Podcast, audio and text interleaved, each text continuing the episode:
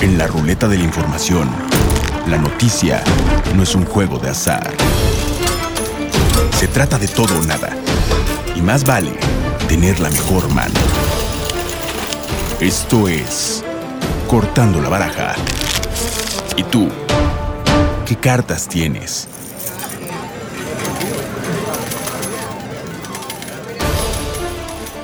Bienvenidos a este espacio, soy Juan Carlos Barajas. Qué bueno que nos acompaña, lo invito a que se quede con nosotros porque tenemos algo que le va a interesar. El mundo entero se ha unido para buscar una vacuna efectiva, accesible y que llegue pronto para combatir el coronavirus causante del COVID-19. Actualmente, hay 18 proyectos que se desarrollan en diferentes países y a cargo de distintas instituciones como la rusa, llamada Sputnik 5, o la de la Universidad de Oxford, que recientemente tuvo un tropiezo. En México también se desarrollan vacunas propias. Una de ellas está a cargo del Instituto de Investigaciones Biomédicas de la UNAM, que se encuentra en fase preclínica y, si todo sale bien, estará lista para finales de 2021. Para conocer más sobre los avances y alcances de esta investigación, conversamos con la doctora Laura Palomares. Ella es investigadora del Instituto de Biotecnología de la UNAM. Doctora, muy amable por estar con nosotros. Hola, ¿qué tal Juan Carlos? Doctora, todo mundo en todas partes del mundo se hacen la misma pregunta y tienen el mismo interés respecto a las vacunas para combatir el COVID-19. Sí, es un tema caliente. Todos ya queremos algo que nos proteja para poder recuperar nuestra vida normal. Claro. Hay muchos proyectos, tengo entendido que deben de ser por ahí de unos 18 o 20 proyectos en diferentes países distintas instituciones y con mucho gusto eh, vemos que en México también hay proyectos. La UNAM tiene el suyo propio. Sí, bueno, en la UNAM hay de hecho dos proyectos que yo sepa en donde se están trabajando con el desarrollo de vacunas. Eh, básicamente uno que está liderado por los doctores Eda Shuto y Juan Pedro Laclet en el Instituto de Investigaciones Biomédicas y el que nosotros estamos eh, desarrollando en el Instituto de Biotecnología de la UNAM una servidora y Tornatiu Ramírez. Eh, doctora, ¿qué tan importante es contar con una vacuna propia, por decirlo así, una vacuna desarrollada en México, más allá de que ya hay varios protocolos firmados que de una manera garantizarían el abasto en México? Sí, bueno, ahora sí que un poco ya nos alcanzó el destino, ¿no? Porque a pesar de que México era un país líder de vacunas en el milenio pasado, pues la realidad es que al día de hoy, pues la capacidad de producción de vacunas en el país, no solo de nuevas vacunas, sino de vacunas tradicionales, pues es prácticamente no existente, digamos. Con tristeza. con tristeza y, y una manera en que lo podemos atestiguar, pues tiene que ver con que estamos muy atrás de estas 18 vacunas que mencionas, que ya están en, en lo que es la evaluación clínica, eso significa que están siendo probadas en humanos.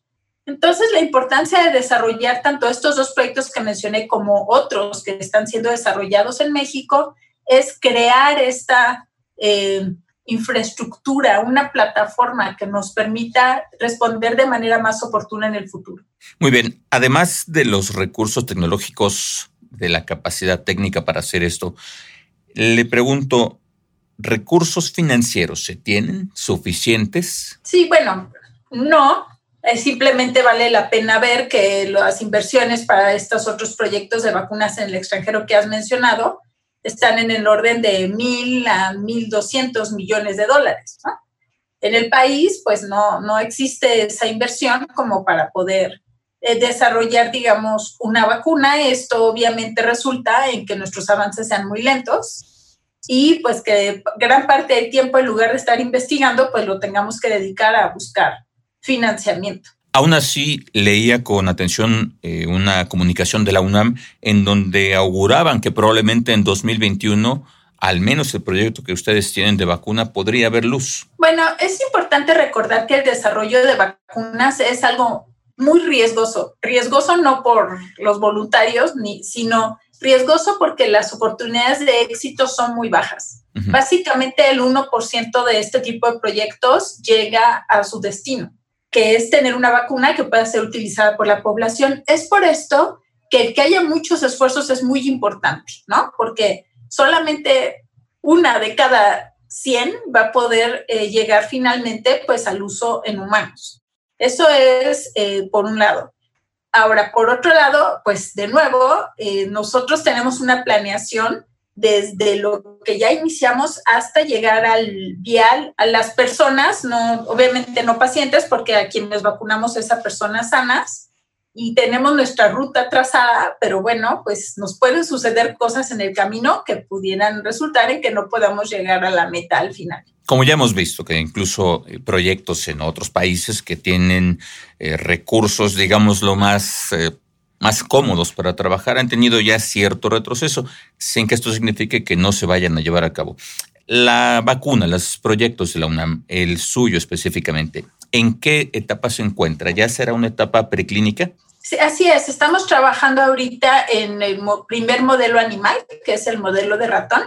Ya hemos vacunado a nuestros ratoncitos, los ratoncitos están muy bien, muy felices después de haber sido vacunados, no les observamos ningún efecto secundario, no lo esperábamos porque nosotros elegimos una plataforma para la cual en general eh, tenemos, cuando digo tenemos me refiero a todos los humanos, la humanidad, mucha experiencia, nuestra vacuna está basada en proteína y la posibilidad de un efecto secundario grave pues es prácticamente nula. Es de hecho eh, la razón por la que escogimos esta, esta tecnología para diseñar una nueva vacuna.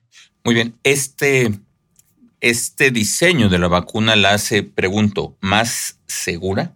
Sí, es una tecnología, podemos decir, muy segura porque es similar a la vacuna, por ejemplo, de hepatitis B, que fue la primer vacuna recombinante obtenida por ingeniería genética que llegó a ser utilizada en humanos desde los 80.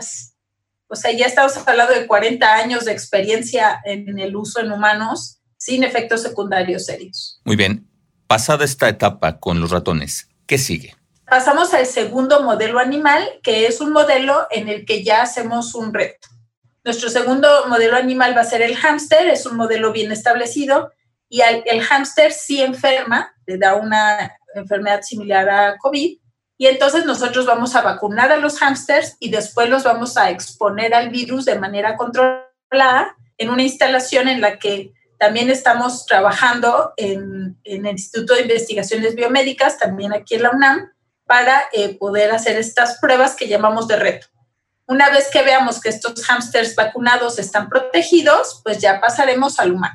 Perfecto. Eh, pregunto, este desarrollo importante y otros que se hacen en el mundo, eh, ¿existe algún intercambio de información? Es decir, o estar pendientes que hacen unos, la experiencia de los otros, eh, no cometer, digamos, algún error, en fin. ¿Hay estos intercambios? Sí, sin duda, y eso no es algo de hoy. Nuestro grupo ya tiene más de 20 años trabajando con el desarrollo de vacunas y bueno, pues nuestra manera de comunicarnos primordial es a través de los artículos científicos, aunque pues tenemos muy buenos colegas en otros países, en otras instituciones con quienes estamos en contacto, no nada más para obtener información, sino reactivos, recursos, etcétera, y estamos en constante intercambio con ellos. Estamos conversando con la doctora Laura Palomares, ella es investigadora del Instituto de Biotecnología de la UNAM, sobre un par de proyectos que se tienen en nuestro país eh, respecto a la vacuna para combatir el COVID-19. Doctora, ¿qué expectativa hay hasta este momento con la vacuna? Entiendo que es una etapa eh, un tanto temprana, pero por lo que hemos conversado, creo que la expectativa es buena.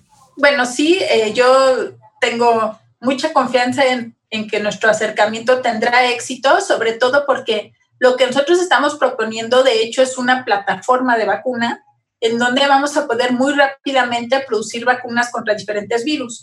Nuestro primer virus o los primeros virus con los que desarrollamos un candidato de vacuna fueron contra los virus Zika y dengue. Eh, ahí obtuvimos muy buenos resultados en los animales y este mismo acercamiento es el que estamos usando ahorita para SARS-CoV-2, COVID-19, y entonces pensamos y estamos de hecho moviéndonos hacia el desarrollo de ambas vacunas.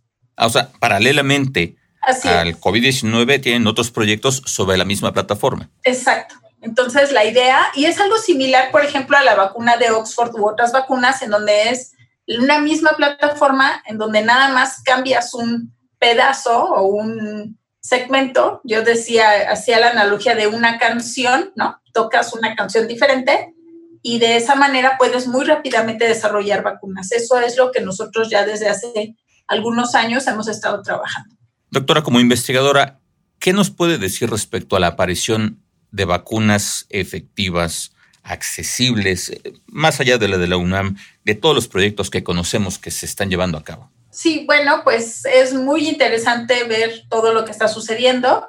Es prácticamente imposible poder predecir, eh, por eso es necesario realizar estas pruebas clínicas, ahorita las que están llevándose a cabo en fase 3, que se utiliza pues un número ya importante de pacientes, tienen que ser decenas de miles de pacientes para obtener la información necesaria. Entonces, es estar eh, pues todo el tiempo al tanto de esta información y viendo qué es lo que, cuáles son los datos, ¿no? Para nosotros, eh, los científicos, siempre cuando nos dicen cualquier cosa, nuestra respuesta es, muéstrame los datos. Es la información la que habla y que tiene que sustentar cualquier eh, pues desarrollo.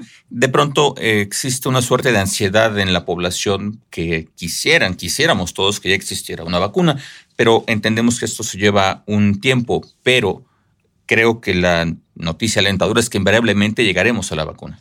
Eh, bueno, eso esperamos. Hay que recordar, hay algunos casos, como por ejemplo la vacuna contra la tuberculosis, la vacuna contra la, el virus de la inmunodeficiencia humana.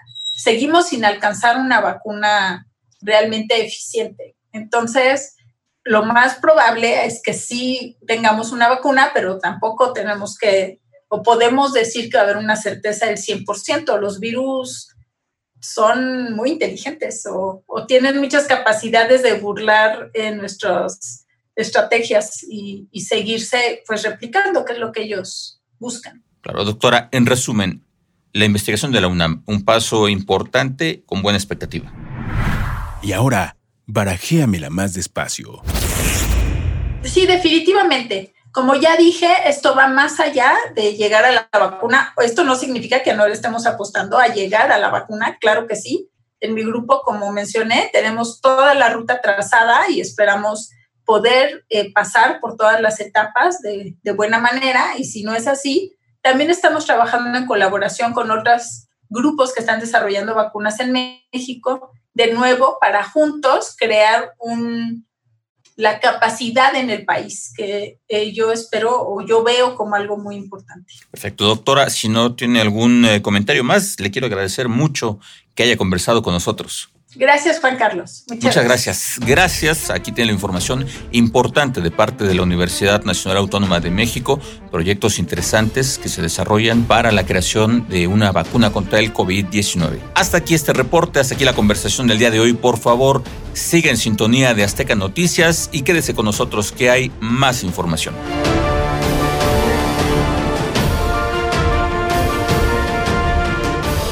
Ahora que conoces mejor el panorama, ¿Cuál será tu siguiente jugada?